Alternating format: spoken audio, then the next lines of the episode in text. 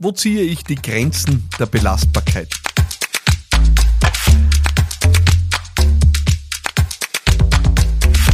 Willkommen zu dieser, ja, wahrscheinlich sehr persönlichen Folge von Business Gladiators Unplugged.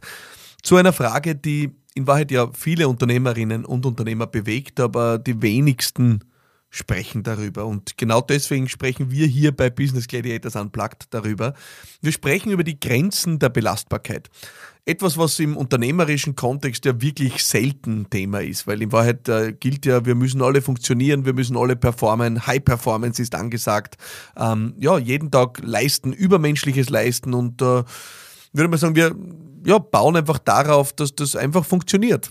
Und die Wahrheit ist aber, es funktioniert bei vielen nicht. Und ich möchte dir sehr gerne heute auch ja, Beispiele oder Erfahrungen von mir persönlich schildern. Die Wahrheit ist aber, ich weiß von vielen Unternehmerinnen und Unternehmern, dass es ihnen genauso erging oder ergeht.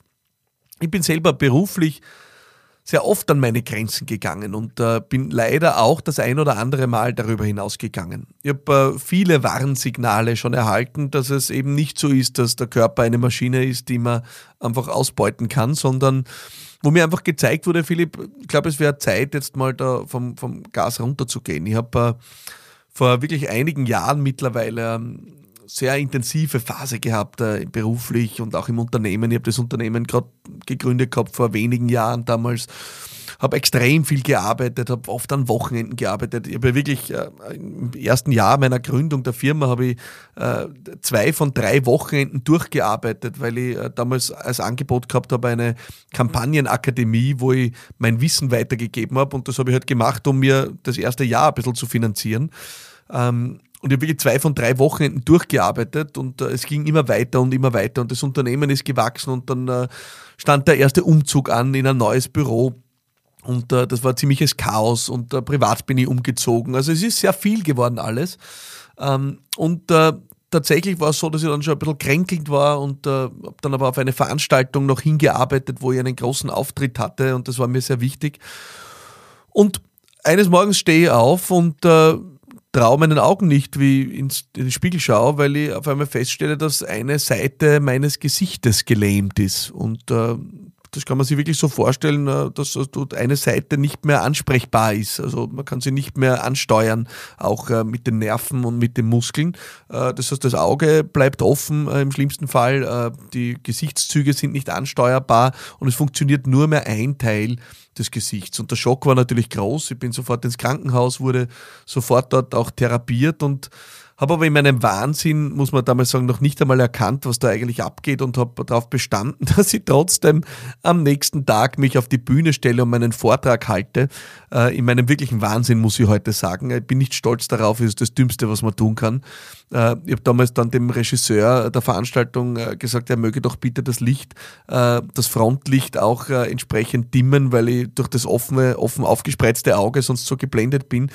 Ich habe verboten, die Close-Up-Kamera zu verwenden, so ist es äh, fast niemandem aufgefallen dort. Äh, und ich bin dann nach meinem Auftritt zurück ins Krankenhaus, also wirklich geisteskrank, muss man sagen. Ähm, und äh, das war mir dann äh, schon erst in den Tagen später dann ein Warnsignal, das mir gedämmert ist, dass es vielleicht nicht so klug ist, äh, den Bogen so zu überspannen. Ich habe dann wirklich ein Timeout gehabt äh, von einiger Zeit, weil ich mich schonen musste. Die einzige Therapie gegen Gesichtslähmung ist praktischerweise Stressvermeidung und etwas Logopädie. Und ich habe dann wirklich das über zwei Monate dann Gott sei Dank wieder wegbekommen, aber das hat mich schon sehr schockiert. Ähm, es hat mich aber nicht daran gehindert, nochmal in die Vollen zu gehen. Ich habe äh, dann, wie vielleicht der eine oder die andere von meinen Zuhörerinnen und Zuhörern weiß, auch früher immer wieder auch äh, für die Politik gearbeitet, habe Wahlkämpfe gemacht und Wahlkämpfe sind, so muss man das ja sagen, der blanke Horror äh, in Sachen Belastung. Das ist physisch, psychisch eine Ausnahmebelastung. Und ich habe dann den ersten großen Wahlkampf für, für, mich in Hauptverantwortung absolviert und äh, bin dann rausgekommen und habe mir gedacht, gut, ist gut gegangen, toll, bin auf Urlaub gefahren und drei Monate später auf einmal hat es äh, begonnen und äh, ich habe äh, von einem Tag auf den anderen extreme Schlafstörungen gehabt. Ich habe auf einmal nicht mehr einschlafen können, ich habe nicht mehr durchschlafen können, ich habe äh, de facto das Gefühl gehabt, überhaupt nicht mehr schlafen zu können. Ähm, das heißt, äh, mit Zeitversetzung, als der Körper dann ja, wusste, er darf jetzt Signal geben, weil der Stress ist vorbei, also er darf jetzt auch melden, was nicht in Ordnung ist, äh, kam da wirklich der Zusammenbruch. Und äh, ich habe äh, wirklich brutalste Schlafstörungen gehabt, habe dann einen Monat Auszeit genommen mit Ayurveda äh, und allem Möglichen, um das einigermaßen wieder in den Griff zu bekriegen. Habe aber in Wahrheit danach noch wirklich Monate, ja, immer wieder auch damit gekämpft.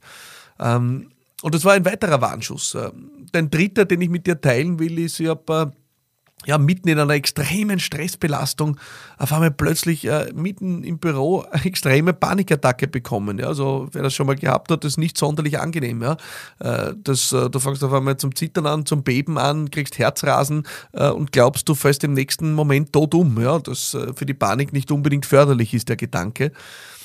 Also ich habe wirklich viele Dinge schon gehabt, äh, wo ich die Belastung, der ich ja, mich ausgesetzt habe, äh, dann auch irgendwo wieder zurückgekommen ist und wo ich schrittweise lernen durfte, dass es eben nicht so ist, dass der eigene Körper, auch der eigene Geist eine unerschöpfliche Ressource ist, sondern dass es viel mehr ist, dass wir was tun müssen dafür, dass wir einen Ausgleich finden müssen. Und ich weiß, das klingt immer so nett und jeder sagt, das hast du, hast du überhaupt einen Ausgleich und so weiter. Aber in Wahrheit ist es was ganz Schlichtes. Äh, wir wissen bei jedem, jedes Auto unterziehen wir der besten Pflege und dem besten Service. Äh, was tun wir mit uns? Ja, tun wir das Gleiche? Wissen wir, dass wir da eigentlich in einem, einem Geben- und Nehmen-Prozess sind äh, mit unserem Körper und unserem Geist, dass wir was investieren müssen, um was rausnehmen zu können. Dass das wirklich fast äh, ja, auch eine Bilanz im unternehmerischen Sinne ist, wo wir Soll und Haben gegenüberstellen und schauen, investierst du was in dich, dann kannst du was herausnehmen. Und dieser Kreislauf, den praktizieren manche extrem konsequent. Ich glaube ich, in irgendeiner Folge schon mal berichtet, ein äh, bekannter, befreundeter Seminartrainer, der hat sich für sich vorgenommen, äh, für jeden Seminartag, den er macht, äh, trägt er sich einen Aufladetag ein, ja, wo er diese Energie, die er am Seminartag gibt, auch wieder auftankt. Das ist die ultimative Konsequenz. Ich bewundere das zutiefst. Ja. Genauso müsste man es tun. Ich tue es auch nicht so. Ich bin noch nicht so weit. Ich gestehe. Ja? Ähm, ich liebe das, was ich tue. Und viele Unternehmerinnen und Unternehmer lieben das, was sie tun. Und äh, dieser ja, Adrenalin- oder Endorphinrausch lässt uns dann oft vergessen, dass wir trotzdem das Aufladen und Auftanken brauchen. Dass wir dieses Abschalten brauchen. Dass wir diese Abgrenzung brauchen, auch zur Arbeit. Ja, dass es eben nicht geht, dass wir nur rausnehmen sodass wir uns eben bewusst auch Gutes tun müssen. Ich für mich habe das über einige Instrumente, ich würde sagen, begonnen. Ich bin weit weg davon, ein Meister zu sein in diesen Dingen. Ja.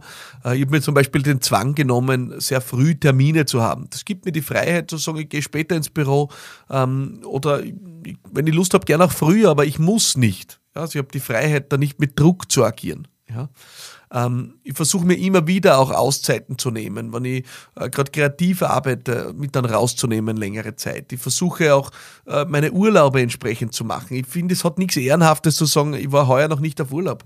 Ähm, das ist nichts Tolles. Ja? Das zeigt nur, dass du wirklich nur immer so naiv bist und daran glaubst, dass es auch ohne geht.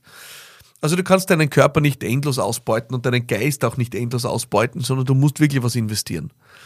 Körperlich heißt es für viele, Sport zu machen. Körperlich heißt es für viele, Entspannung zu praktizieren. Manche machen Yoga, manche machen Meditation. Du kennst all diese Dinge.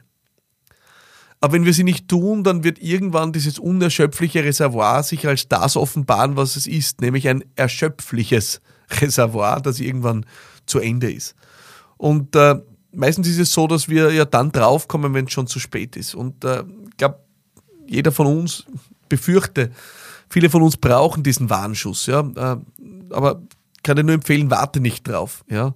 Ähm, und kann auch hier wieder nur diese Profi-Haltung bemühen, dass wir uns von dem Glaubenssatz trennen, dass diejenigen, die Profis wären, die 24-7 äh, durcharbeiten und nie Urlaub nehmen und nie frei haben.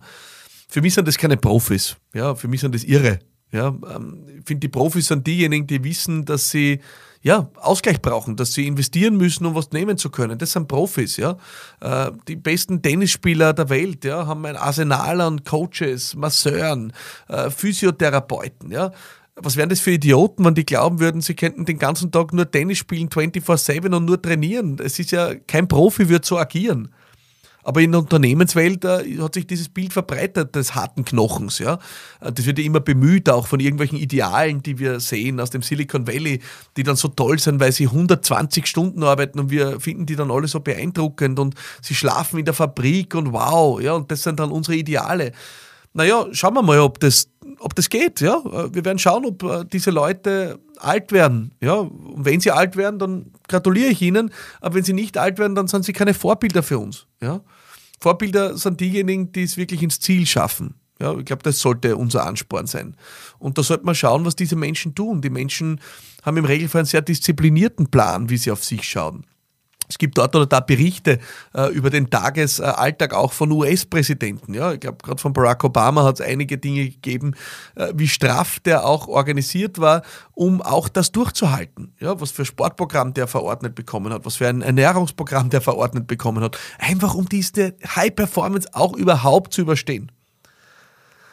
Das heißt, ich würde mir wünschen, dass wir uns verlieben in ein anderes Bild von Profis. Ich würde mir wünschen, dass wir uns verlieben in ein Bild von Profis, die wissen, dass sie investieren müssen, um nehmen zu können. Ich würde mir wünschen, dass wir investieren oder dass wir uns verlieben in ein Bild von Profis, die gut zu sich sind, damit sie dann ja gut zu anderen sein können, einen Beitrag leisten können, was leisten können, performen können. Und ich kann jedem und jeder nur sagen, wenn du auch so wie ich schon den ein oder anderen Warnschuss hattest, dann empfehle ich dir Achtsamkeit. Ja? Achtsamkeit und äh, dir immer wieder mal zu, die Frage zu stellen, wie geht's mir? Und eine ehrliche Antwort drauf zu nehmen. Ich versuche mir diese Frage immer wieder zu stellen. Wie geht's mir eigentlich? Und ja, wenn ich drauf komme, es geht mir eigentlich nicht so gut, weil ich bin erschöpft, dann, dann weiß ich, ich ja, muss einen Urlaub einschieben. Und ich bin jetzt, während ich diese Folge aufnehme, kurz davor, wieder einen anständigen Urlaub endlich zu machen, weil das ist notwendig. Ja? Und wenn du das alleine nicht kannst, diese Erkenntnis zu gewinnen, dann, dann nimm meine Empfehlung und nimm dir Coaches. Ja? Irgendwann war es mein Coach, der mir die Erkenntnis gebracht hat. Philipp, ich glaube, du brauchst einfach wieder mal Entspannung. Und ich habe mir gedacht, ah ja, stimmt, er hat recht. Also dann brauchen wir jemanden, der uns das mitgibt. Aber die Grenze zu ziehen ist deine Aufgabe. Niemand wird das für dich tun. Nur du kannst das tun. Und äh, die Grenze ist immer dann erreicht, wenn wir merken, dass wir von der Substanz zu zehren beginnen. Ja?